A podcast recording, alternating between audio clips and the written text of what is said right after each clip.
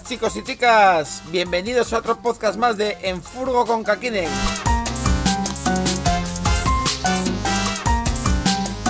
Venga que empezamos.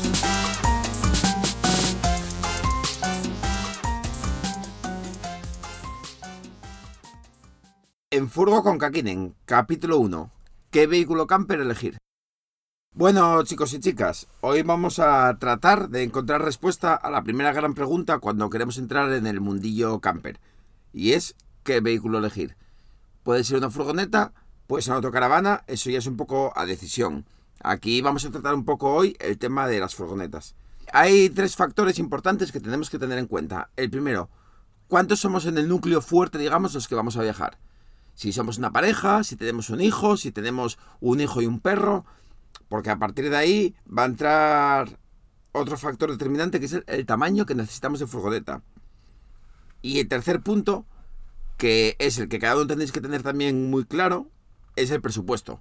Y ahí nos puedo ayudar, pero bueno, con los tamaños sí.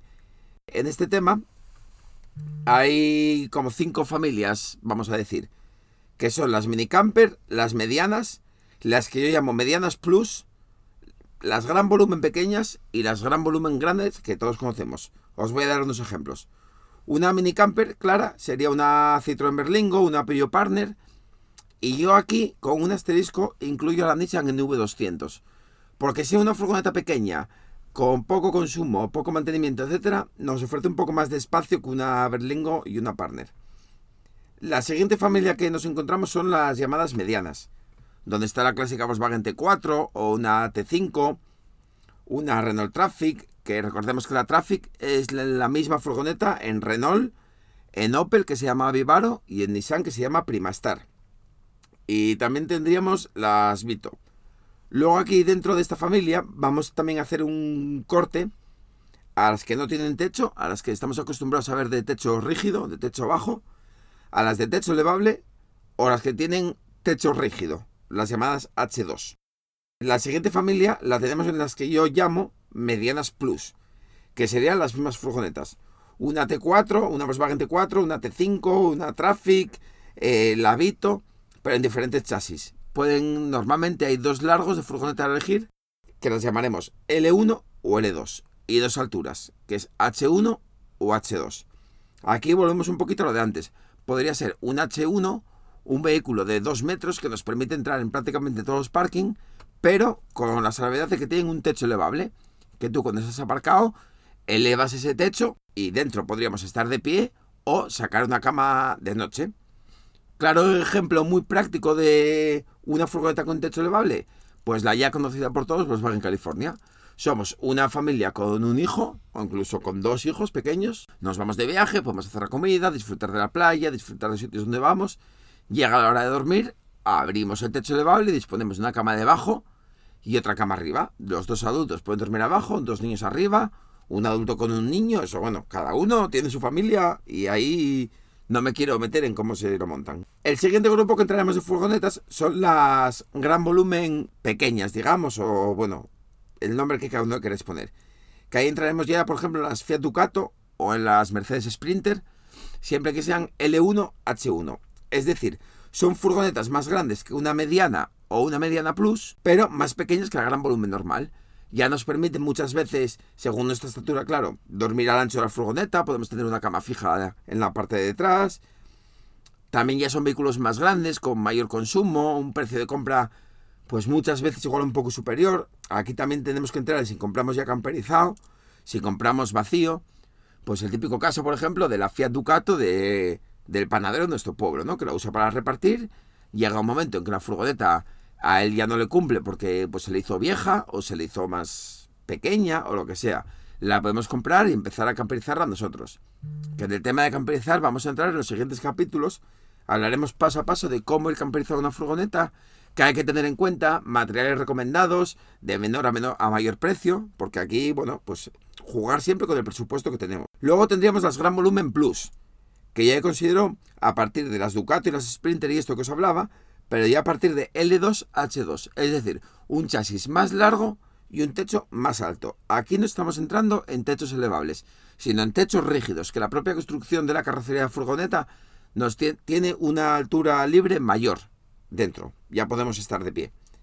Cosa que una gran volumen pequeña, una Renault Master, por ejemplo, L1H1, entraremos de pie si somos personas bajitas. Una persona a partir de un metro setenta ya empieza a estar un poco incómoda de pie dentro. Igual ya le roza un poco el tupé en, en el techo.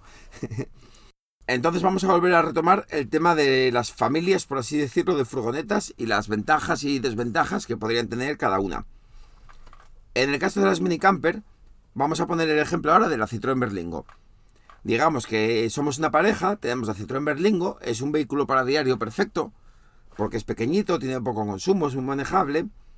Lo que pasa es que a la hora de hacer vida camper en ella, tenemos que reformar mucho por dentro cada vez que tengamos que hacer la cama a batir asientos hacia adelante, etcétera, porque digamos tienen poco espacio interior y cada vez que queramos ir a dormir, pues bueno, hay que reconocer que lleva un tiempo preparar toda la cama, echar los colchones en varias piezas, etcétera. También tienen como contra que el fin de semana que estemos por allí y nos empieza a hacer mal tiempo, a llover o a hacer viento, la vida interior se limita un poco bastante. Si es verdad que hay unas camperizaciones que en la parte de atrás hacen dos arcones a modo de banco y una mesa en el centro, pero realmente yo estuve ahí sentado y te vale para un rato. Si tienes que pasarte un fin de semana dentro, estás bastante, bastante limitado. Como pros, tienen que es un vehículo perfecto para diario, muy manejables, muy rápidos, poco consumo, poco mantenimiento. Y como contras, lo que os acabo de decir. En la familia de las medianas, eh, recordemos que es una Volkswagen Transporter, o dentro de los transportes también, bueno, hay varios acabados como la Multiman o la California, pero bueno, vamos a centrarnos en el tamaño de carrocería. Una Volkswagen Transporter, una Renault Traffic o una Mercedes Vito, esas furgos que todos conocemos. Esas furgonetas nos tenemos ya que modular también para hacer la cama, pero de manera mucho más simple. Con menos movimientos eh, haremos la cama, eh, nos permite mayor vida interior, incluso tener un módulo de cocina fijo, unos depósitos instalados. Esos días con peor clima nos van a permitir hacer una mejor vida interior, porque bueno, pues ya podemos estar sentados con las piernas más estiradas, no tenemos que estar tan encorvados a la hora de estar sentados. Tienes la limitación en caso de techo rígido, que no te podrás poner de pie, pero esa limitación, entre comillas, como al tiempo con el techo elevable, también la tienes. Con el techo elevable, recordemos que es una especie de lona, que bueno, pues cuando llueve o hace mucho viento, hay que estar, tener cuidado. De cuando lo pliegas, no plegarlo mojado, porque le pueden salir humedades, hongos, moho bueno, que hay que tener cuidado. Como pros, también es un vehículo que se puede usar a diario para trabajar. Hay mucha gente que los ve un poco ya empiezan a ser trastos grandes, pero realmente no. Yo os puedo decir que mi coche de mi vehículo diario durante muchos años fue una Volkswagen T4 Multivan. La usaba tanto para ir a trabajar, para ir a la compra, como para irme de viaje y estaba encantado. Tiene un consumo muy razonable, una potencia que te permite moverte con soltura en cualquier situación. Y en definitiva que si somos una pareja, realmente yo considero que está muy bien. Si somos una, recordemos lo que decíamos al principio, si somos una pareja con hijos y la compramos con techo elevable, ya tendremos ese plus de tener literas, por así llamarlas. Podemos dormir dos personas abajo y un par de niños arriba. Estaremos cómodos. En el caso de las medianas plus, que son las mismas furgonetas que las medianas, pero con chasis alargado y carrocería más alta, ahí tienen algún contra más. Como que, por ejemplo, en los parkings subterráneos no vamos a poder entrar, porque estas todas tienen más de 2 metros de altura y la inmensa mayoría de parkings es donde nos cortan, en 2,10, 2 metros, por ahí. Entonces, bueno, para el día a día se pueden usar, pero con un asterisco ahí. Recordemos, bueno, lo de los parking, a la hora de la autopista pues el viento nos va a afectar más. Yo soy usuario de una H1 L2, una Renault Traffic corta pero alta, ya camperizada, y sí que bueno, no es el mejor vehículo para el día a día, pero realmente es muy práctico. La podría tener de vehículo único sin ningún tipo de problemas. Ahora ya pasaríamos a las gran volumen pequeñas. Más grande que una mediana plus, pero más pequeña que una gran volumen plus. Ahí las limitaciones estaríamos un poco en las mismas. En el tema de la altura, que normalmente el consumo, no siempre, pero normalmente el consumo ya va a ser un poquito superior y ya empieza a ser un vehículo más tosco para el día a día. Ya no es tan cómodo para ir a la compra o para llevar a los niños al colegio, etc. Como pros, lo que sí tiene es que ganamos aún más en habitabilidad interior, nos permite estar más cómodos esos días de lluvia.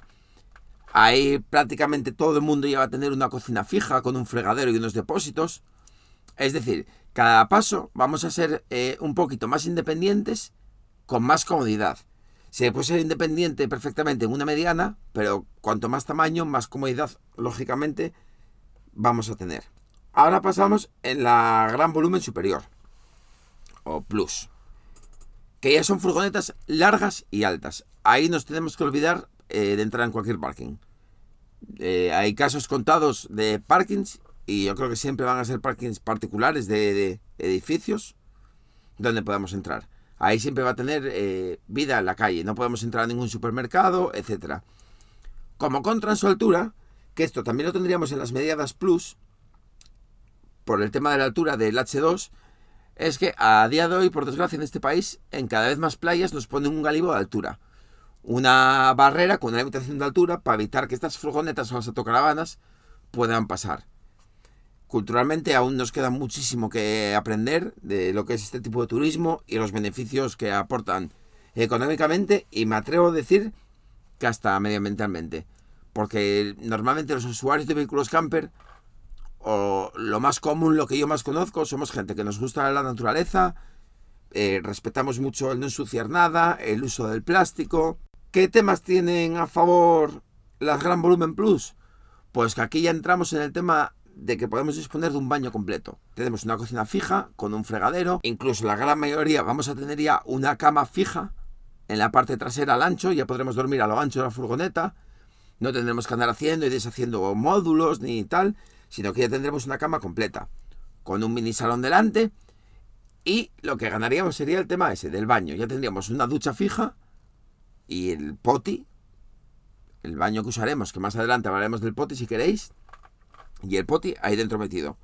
Con lo cual, subimos de presupuesto también, porque los que, tenemos ducha, pues normalmente queremos ducharnos con agua caliente, tenemos que hacer una instalación de agua caliente, que también hay varios tipos de tener agua caliente. El día que tratemos sobre la fontanería camper, trataremos este tema, será un poquito más adelante, poco a poco, pero esos serían los, los pros fundamentales. Tendríamos cocina fija, tendríamos ya un fregadero fijo con sus depósitos, tendríamos la cama fija y tendríamos el baño. Es decir, todas las comodidades. A partir de aquí ya nos daba, entre comillas, igual el tiempo, pues porque podemos hacer una vida perfectamente dentro de la furgoneta. Uno puede estar leyendo un libro, los niños pueden estar jugando un poquitín por allí, podemos tener una partida de cartas, podemos ver una película. Ya es una mini casa. Vamos a hablar de un ejemplo tipo bastante usual, que es que queremos gastarnos en torno a 12.000 euros sobre 12.000, 13.000, 11.000, por ahí. Somos una pareja, ¿a qué podemos optar? Pues ahí tenemos un abanico abierto muy grande. Nos podemos comprar una mini camper bastante moderna, con la contra que hablamos de la cama. Nos podemos comprar una furgoneta mediana, también de mediana edad, pues una Volkswagen Transporter T5 vacía, la vamos a encontrar por debajo de ese precio y a partir de ahí camperizamos. Pero vamos a ver, Caco, que yo tengo aquí a mi mujer y tengo dos hijos. ¿Cómo meto a, los cuatro en una Berlingo? Pues hombre, ahí claramente la Berlingo no es tu furgoneta. Pero podrías comprar una Fiat Ducato, digamos del año 2000 aproximadamente, conocidas por tener motores muy duros y mucha sencillez mecánica, para luego a la hora de averías que sea más fácil reparar. ¿Averías? A ver, todos somos conscientes de que las furgonetas, igual que los coches, que las motos y que todo, se pueden averiar.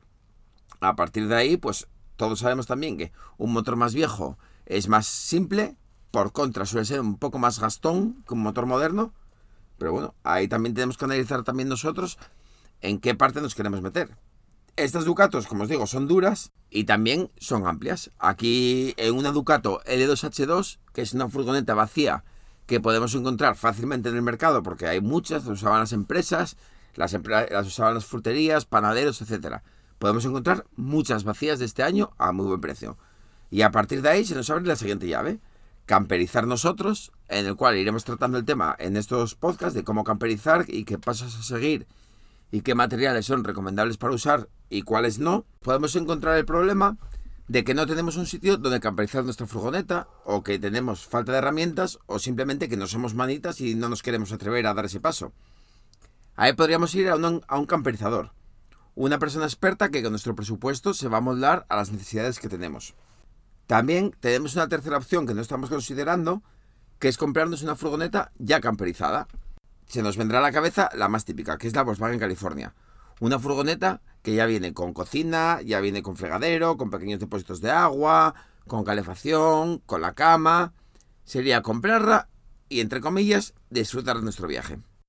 A grandes rasgos, con toda esta información ya podremos elegir qué base de furgoneta queremos, sobre qué queremos empezar. Con todo esto ya tenemos un punto de partida para iniciarnos en este mundillo. Si os ha gustado o tenéis amigos que estén en esta situación ahora mismo, lo podéis compartir. Y si os queda alguna duda, me la podéis poner en los comentarios o escribirme a mi Instagram, arroba kakinen. Un saludo y muchísimas gracias.